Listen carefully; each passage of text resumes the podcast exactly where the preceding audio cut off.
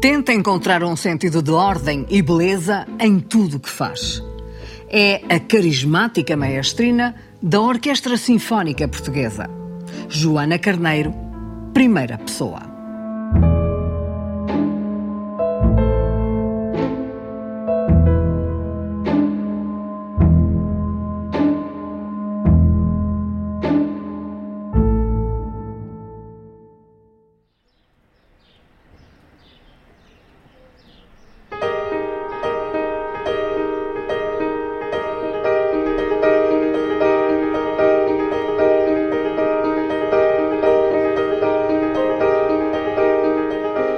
Largo Adelino Amaro da Costa. No Alentejo mais profundo de todos, é aqui o cantinho da Joana. É o cantinho da Joana, da nossa família. É São Martinho das Amoreiras, a aldeia onde o meu avô materno nasceu, onde nos reunimos todos os verões. É um local de encontro que tem muito a ver com a nossa família e é sempre uma emoção ver esta placa com o nome do meu tio, saber que, que o nome do meu avô está na rua onde temos a nossa casa. É um lugar de repouso, é um lugar para se estar com muita calma e, sobretudo, um lugar para estar em família. Estas casas, estes cafezinhos, são todas primos. Não são todas, mas algumas pessoas sim. Aqui à nossa direita e à nossa esquerda, sim.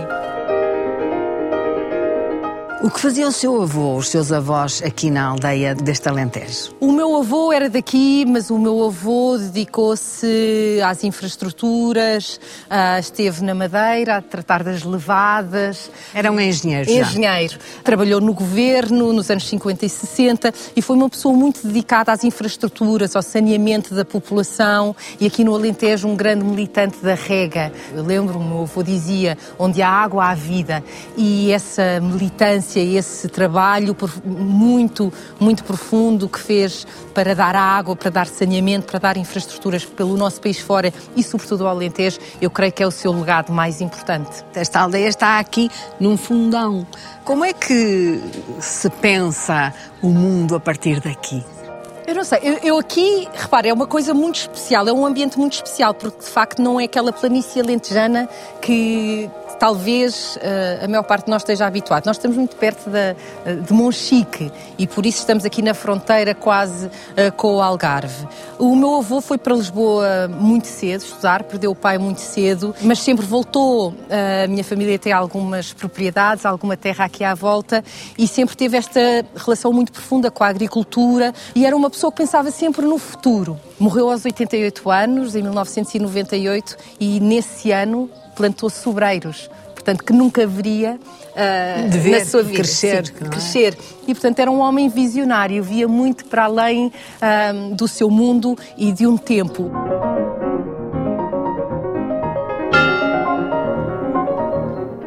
Bate forte o sino aqui da igreja? De meia em meia hora, duas vezes. Acorda com o sino? Muitas vezes no verão. Aqui à volta vê-se as, as chaminés, que são meio algarvias, meio, meio alentejanas, não é? Quem chega, aparentemente, parece que não se passa nada, mas passa-se. Passa-se muito. E aqui, o, o que eu me lembro muito deste ambiente, desde criança, é, é, é, da serenidade, de não haver aquele ruído que existe numa cidade como em Lisboa. E por outro lado, outra recordação que eu tenho aqui muito forte é de aprender eh, as constelações com o meu avô, porque o céu é tão limpo que à noite é possível ver com muita uh, clareza, se, se, se, for possível ver as estrelas. E sabe que estou a olhar para si e vejo no seu bailado o olhar, a cabeça, hum. vejo a maestra. Gosta hum. de ser maestra ou maestrina? Gosto que me tratem por aquilo que quiserem. Maestrina tem sido o nome que tem sido adotado durante estas décadas cá em Portugal. Quando me fazem essa pergunta, por exemplo, num teatro, quer que a tratemos por maestrina ou por maestra, eu digo, eu quero que me tratem por Joana. E à medida que vou envelhecendo, à medida que vou amadurecendo, eu acho que cada vez mais sou, sou essa pessoa única.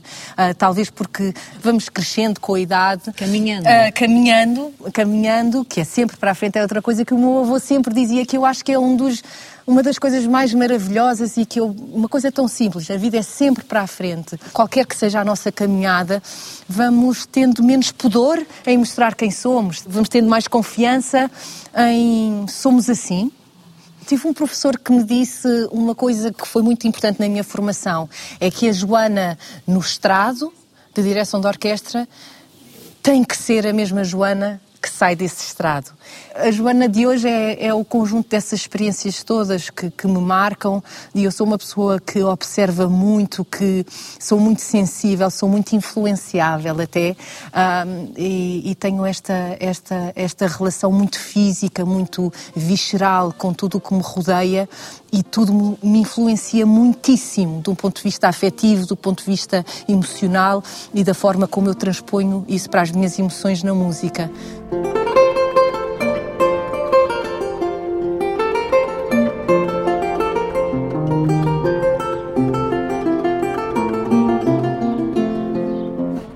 Dulcina, a sua loja não tem nome. Não, é o meu nome.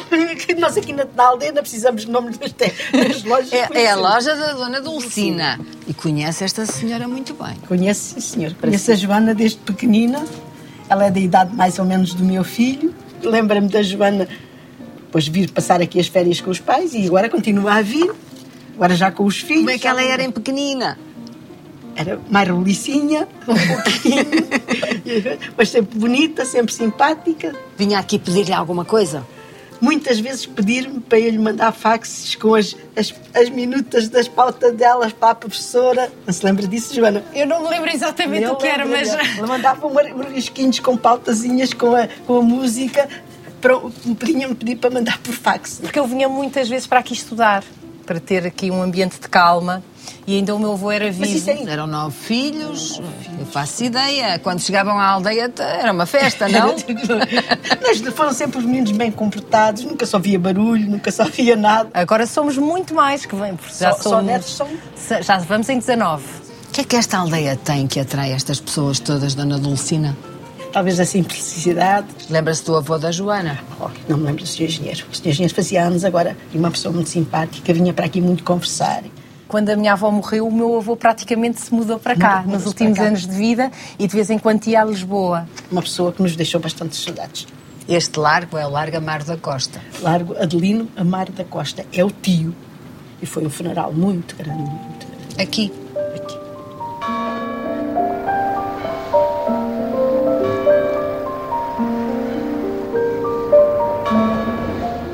Fomos há poucas horas chocados com a notícia da perda de homens que dedicaram toda a sua vontade, toda a sua capacidade, toda a sua determinação à defesa de Portugal e dos interesses dos portugueses. Amar da Costa é um nome muito marcante na vida política portuguesa. Passados estes anos todos, continua a marcar a sua vida também e a da sua família. Eu própria tenho tido muita curiosidade em conhecer o meu tio através dos seus discursos, como ele dizia que era ser centrista, não era não ter opinião, era uma forma de estar radical até, que a moderação era essencial em qualquer democracia. Lembro-me de ler isso nos seus discursos, tantas vezes nas decisões que tomo, até uh, quando olho para o nosso panorama político, como é que eu me posiciono, muitas vezes me recordo destas palavras do meu tio e é uma pessoa pela qual eu tenho muito interesse em ler o que dizia, na alegria que transmitia, uma pessoa muito aberta, com uma capacidade de oratória fora de série série. Portanto, é uma pessoa que eu conheço, sobretudo deste lado alegre, dos concursos de caretas que fazia com a minha mãe ao espelho, até concursos de caretas? A, concursos de caretas que faziam ao espelho, até muito tarde na vida adulta, dessa cumplicidade que havia entre os irmãos e, sobretudo, dessa palavra que sempre nos foi transmitida e que faz parte muito da, da, nossa família, que é a alegria, uma forma de estar. Aqui é o berço desta família. Esta é a Rua Engenheira Mar da Costa, que é o meu avô. E esta casa foi toda recuperada ao longo dos anos, à medida que a família foi crescendo. Em frente era a casa do médico. Do médico, Dr. Garcia. Muitas vezes fui diretamente daqui para ali, caíamos ou cortávamos e íamos diretos. Tudo mudou, mas a casa ficou. É mais que uma casa? Sim, recordamos-nos muito de onde vimos, dos nossos avós, do que aprendemos aqui, deste ar que se respira. É a identidade da nossa família, sem dúvida, desse lado da Mar da Costa. Sentimos-nos muito bem aqui. Eu penso muitas vezes que poderia viver aqui.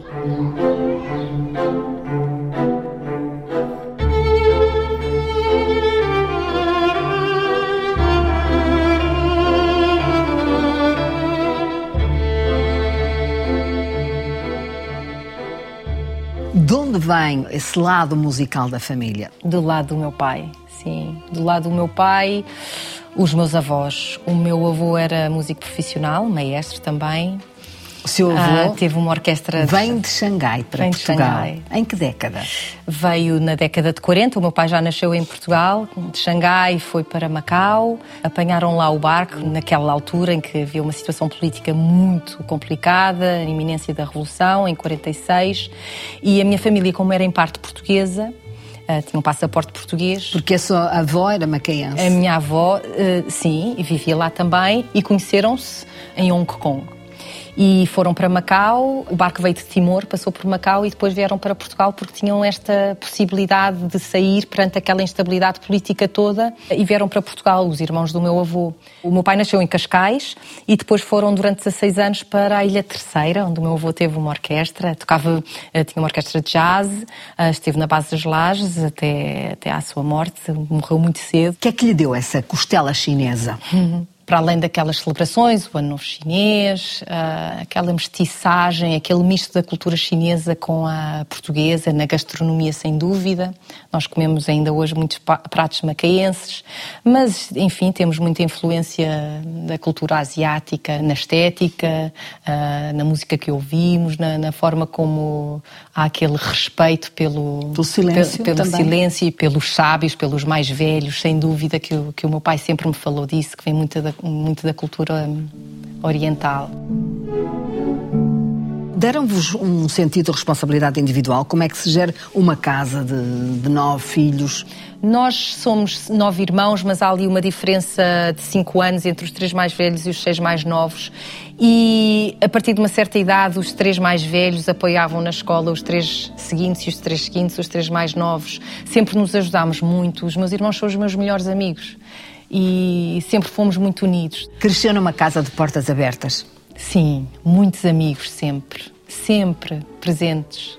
Tive sempre essa ideia de que a casa dos meus pais era aberta a qualquer pessoa, a qualquer hora. A Joana nunca esteve deste lado, aqui neste camarote. Está sempre no palco. Que importância tem para si hoje estar sentada aí, senhora maestra ou maestrina? É um privilégio tão grande, é, um, é uma emoção estarmos a conversar aqui, olhando para o palco montado com as cadeiras da nossa orquestra. Aos oito anos eu assisti pela primeira vez a uma ópera, a Madame Butterfly, os meus pais sempre assinaram a temporada aqui no Teatro São Carlos. que sítio foi? Eu creio que foi para aquele lado. E lembro-me muito bem dessa noite. E lembro-me que eu queria aplaudir depois de cada área e, e, foi aí que me começaram a ensinar como é que era a etiqueta de um concerto. Mas lembro-me muito bem de estar aqui muitas vezes, assistir a concertos, a muitos espetáculos de ópera e depois a primeira vez que dirigi aqui foi no Fosso, foi uh, um bailado, Romeu e Julieta e depois mais tarde vinha desempenhar este cargo que, que me honra tanto, que é um, é um privilégio tão grande, é, um, é uma emoção estarmos a conversar aqui. Já era uma miúda com um perfil de, de líder, de, de liderança. Eu acho que sim, os meus irmãos uh, terão sido as maiores vítimas dessa, dessa minha expressão. Eu sempre fui uma pessoa muito expressiva, era um bocadinho maternal com os meus irmãos mais novos, sobretudo, e nem sempre no melhor sentido. Como é que a sua mãe a qualificava? Os meus irmãos diriam naturalmente a palavra mandona, muitas vezes, era muito autoritária, mas eu acho que a minha mãe sempre me estimulou muito o lado da expressão, eu sempre tive muita naturalidade, fui sempre uma criança muito extrovertida. Eu dançava, eu gostava muito de improvisar nas nossas aulas de balé, criava histórias. E eu associava muito o gesto ao som. E gostava muito de, de, estar no palco com os meus colegas a cantar, senti sempre uma enorme alegria. Tocou o instrumento também, viola d'arco. Porquê viola d'arco? Viola d'arco porque ah, queria tocar um instrumento de orquestra e porque era um som que eu tinha apreciado, enfim, os professores mostraram-nos os vários instrumentos e tinha dois irmãos mais velhos. O meu irmão Pedro tocava violino e nunca escolheria o mesmo instrumento e a minha irmã mais velha escolheu piano, nunca escolheria esse instrumento. E por outro lado, ah, nessa altura, lembro-me de ver a lista dos alunos do professor de viola d'arco, e eram seis ou sete. E o, os professores de violino, de violoncelo, de contrabaixo tinham muito mais alunos. E então eu lembro-me de pensar uh, que tinha que escolher este instrumento também por essa razão.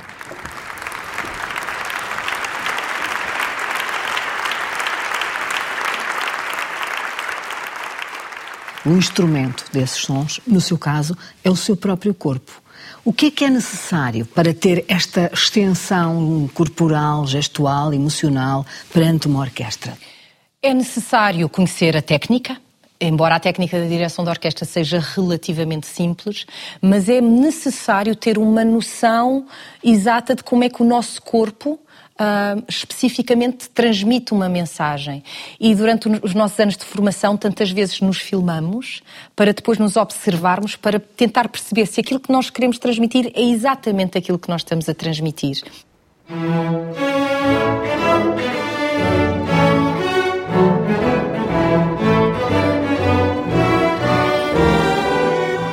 Que se levanta uma tuba, se dá entrada a um violino ou um piano? Há instrumentos que precisam de uma respiração maior, há que ter algum conhecimento sobre isso e também depende das salas. Há salas que têm acústicas mais secas, menos secas e tudo isso tem uma, uma implicação muito grande na forma como nós respiramos e como nós damos as nossas entradas.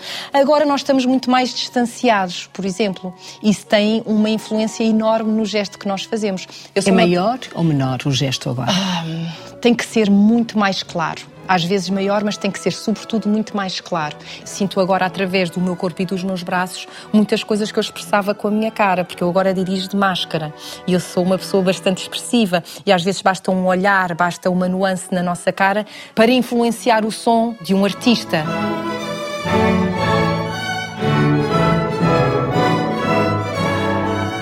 Há ou não em si a necessidade de ordem? Sem dúvida.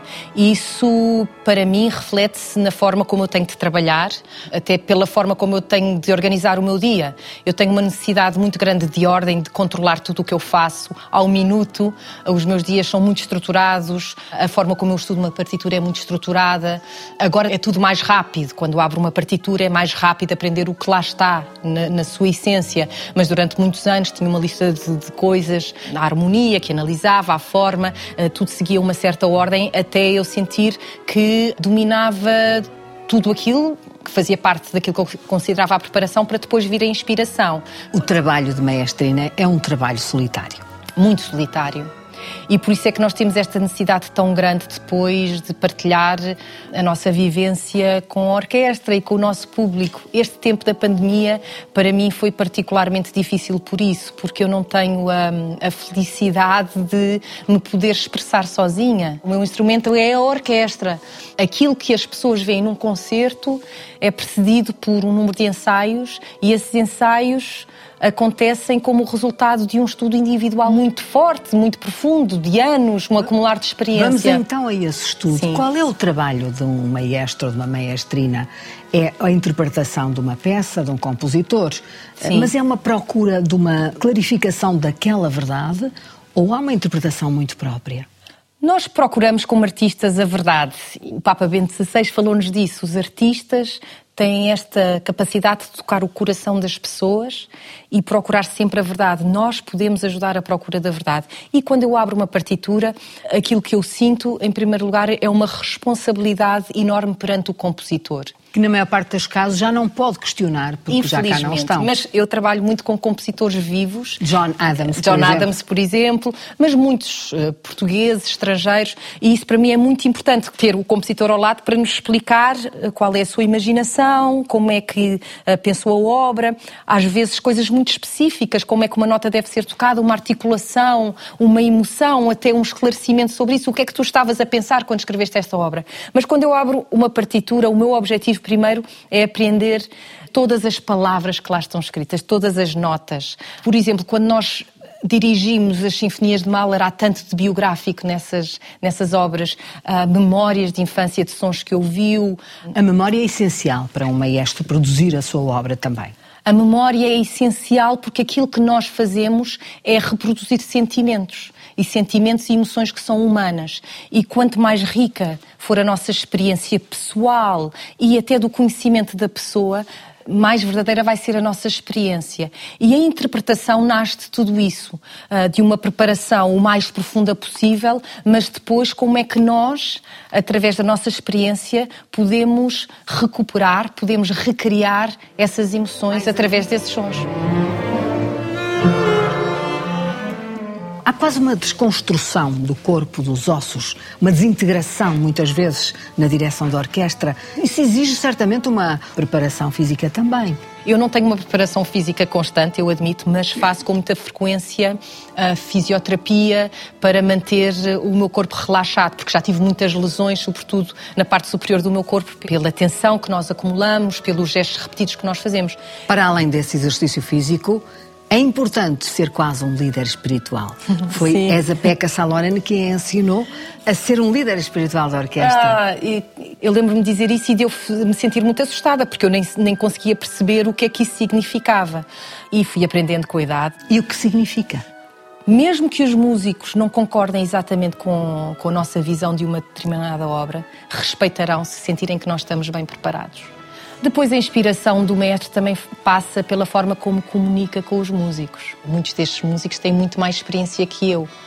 E temos que saber ouvir o som que nos transmitem e temos que saber inspirar o músico para que vá ao encontro da minha imagem, daquilo que eu considero que é ideal que porventura pode não ser aquilo que me está a transmitir. E tem que resultar disso e tudo tem que resultar, exatamente. Portanto, a forma como nós comunicamos, a forma como, como sentem que nós estamos preparados, tudo isso contribui para essa inspiração musical. Conhece o nome dos seus músicos todos? Ah, sim, sei quem são, sei as suas famílias, sei, já trabalhamos há muitos anos, mas há, há essa ternura também. São todos únicos e absolutamente essenciais, todos eles.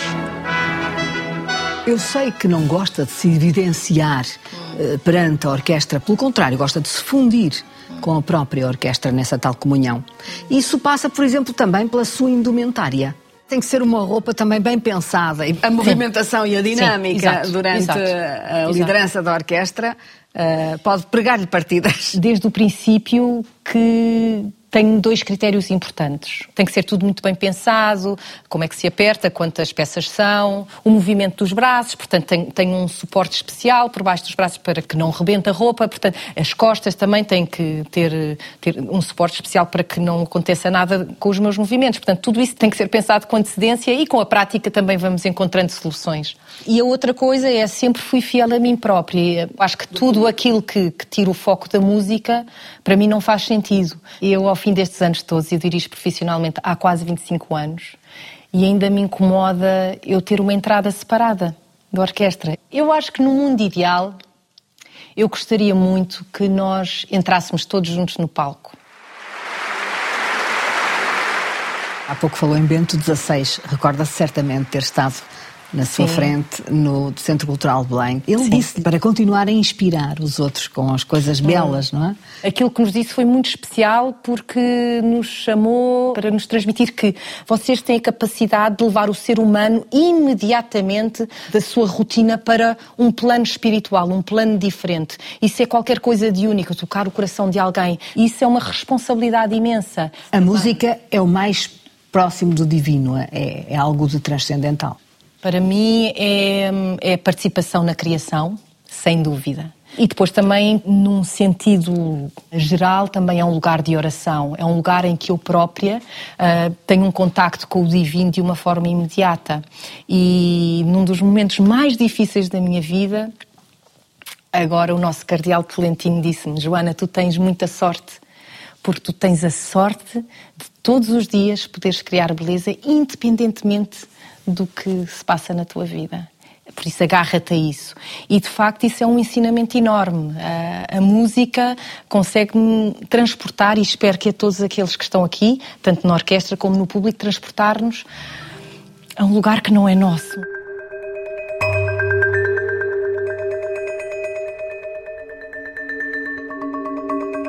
A Joana tem, como já aqui o dissemos, um perfil de liderança muito marcado. Isso faz com que um dia a possamos ver numa dimensão política ou numa dimensão social mais marcada? Eu penso que política é pouco provável. Já fui mandatária do Presidente Cavaco Silva na sua segunda eleição, mas fui convidada posteriormente para hum, exercer incursões políticas específicas, digamos assim. E eu creio que não é essa a minha vocação. Como é que lida com o facto do país ter sempre um orçamento dedicado à cultura muito diminuto e muito abaixo e aquém do desejado? Gostaríamos muito que o orçamento fosse muito maior. É um país que passa muitas dificuldades, nomeadamente agora, mas aqui no Teatro Nacional de São Carlos, no Aparte, temos sentido um apoio grande, sobretudo nesta altura, para conseguirmos criar as condições para nós continuarmos a nossa atividade artística. Mas nós somos uma minoria. Eu acho que os nossos artistas agora, principalmente agora, estão a passar, uh, sobretudo aqueles que não têm um emprego estável, como aqueles que fazem parte das nossas orquestras, é um momento particularmente difícil.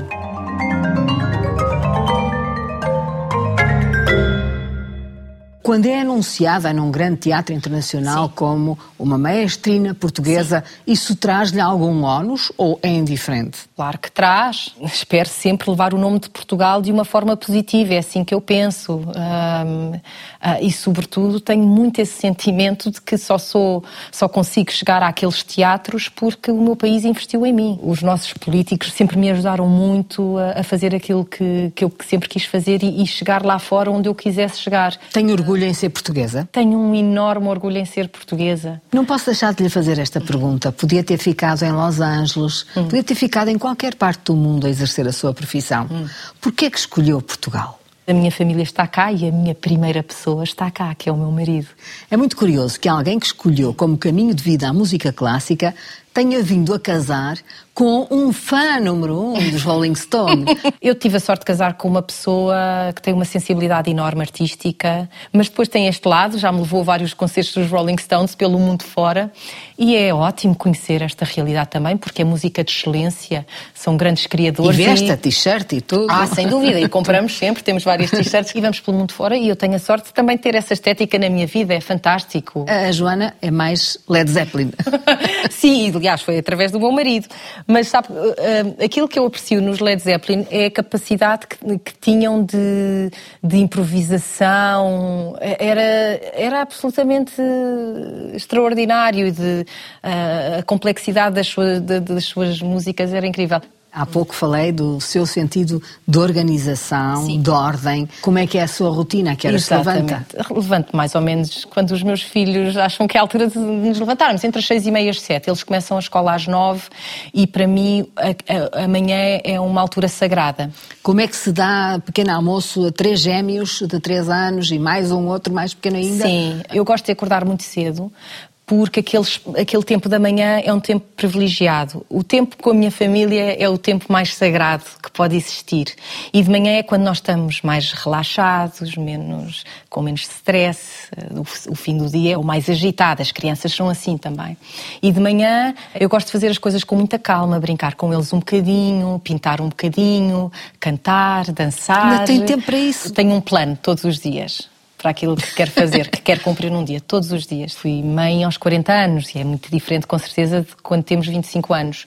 E eu penso muito nessas coisas e falo muito com os pediatras e tento seguir exatamente aquilo que os pediatras nos dizem. Não comem reboçados ou gomas? Comem, agora sim, mas foi só aos dois anos. Nós fomos muito rigorosos com isso e os pediatras uh, sempre nos disseram tentem não dar nada que esteja empacotado. E então sempre tentámos fazer tudo de uma forma natural o lugar da família é o centro da vida? É o centro da vida. A família, para mim, é, é o mais importante, está acima de qualquer coisa. Isso foi-nos transmitido desde muito cedo. Mesmo da arte? Da sua arte? Eu espero nunca ter que escolher, mas eu creio que, no limite, se tivesse que escolher, seria a minha família, o meu marido e os meus filhos, sempre. Someone told me there's a girl out there with love in her eyes and flowers in her hair. Estamos no inverno, estamos aqui Sim. transidas de frio, Sim. na barragem de Santa Clara, em pleno Alentejo. Como eram esses dias de verão, de ar quente, Como é que era a alegria de chegar e ver aqui este espelho d'água? Há aqui uma liberdade e esta água é calma, portanto podíamos nadar à vontade. E vimos aqui agora com os nossos filhos, mais para passear, não tanto para ter essa relação de nos banharmos, mas era ótimo, são memórias muito bonitas. Como é que era a vinda de São Martinho da Moreira para aqui? Era atribulada, vínhamos todos numa, numa Peugeot, não havia os lugares como há agora, com cintos de segurança, então vinham os dois adultos à frente e os nove atrás.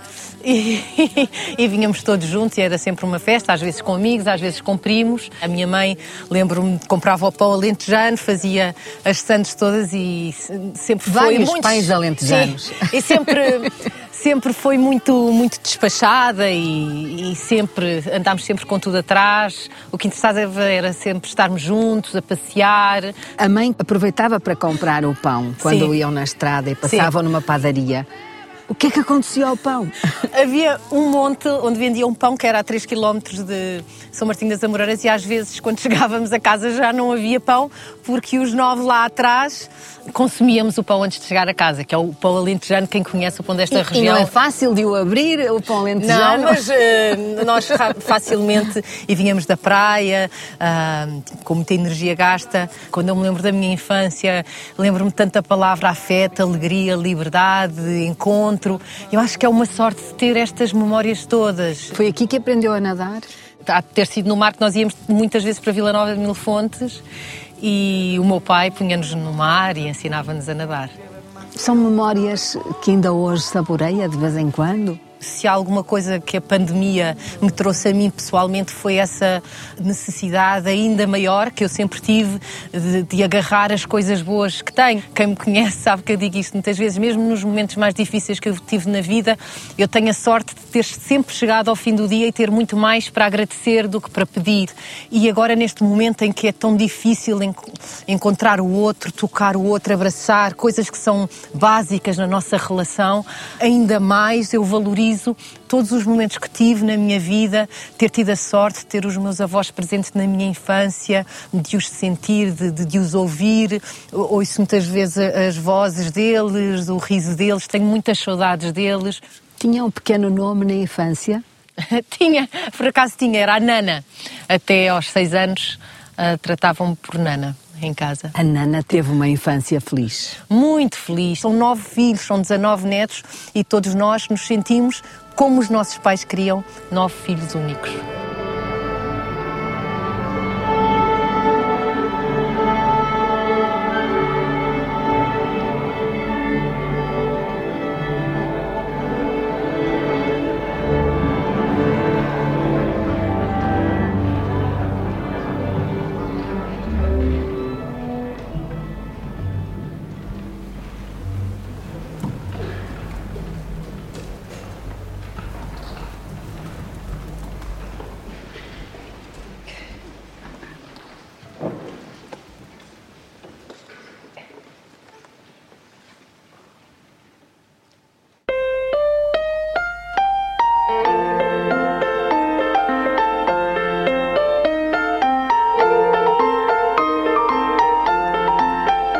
Uma líder de penas e flores. Quem é que disse isso?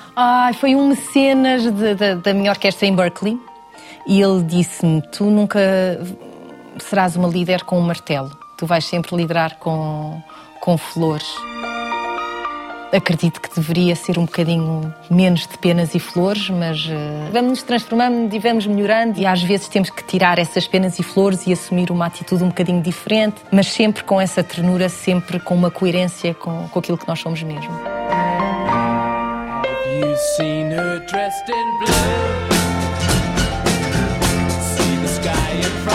Have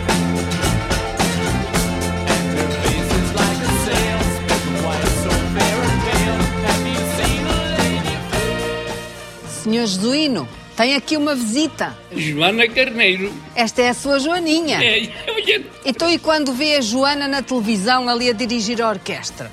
Pois gosto de ver, sim senhora, mas até tem sido pouca vez, não tem calhado.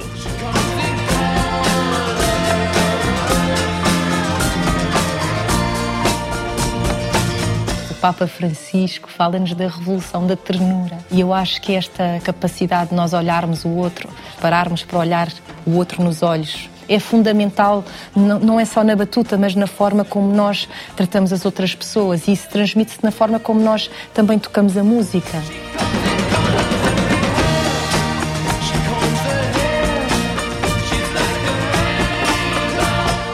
O que é que o senhor faz no cerro? Fazia muita coisa, agora isto vai estando acabado. Eu estou conhecendo. o diabo! Só se é outra parecida consigo. Sou da televisão. Ah, pera, exatamente. É um, o trabalho com que sempre sonhou. Sou uma pessoa que faz exatamente aquilo para a qual nasceu. Então talvez não devamos chamar-lhe trabalho. É, sentimos que é um trabalho, é um serviço que nós estamos a prestar, um compositor, é, mas é um trabalho maravilhoso. É, é eu tenho a certeza que é esta a minha vocação. She's like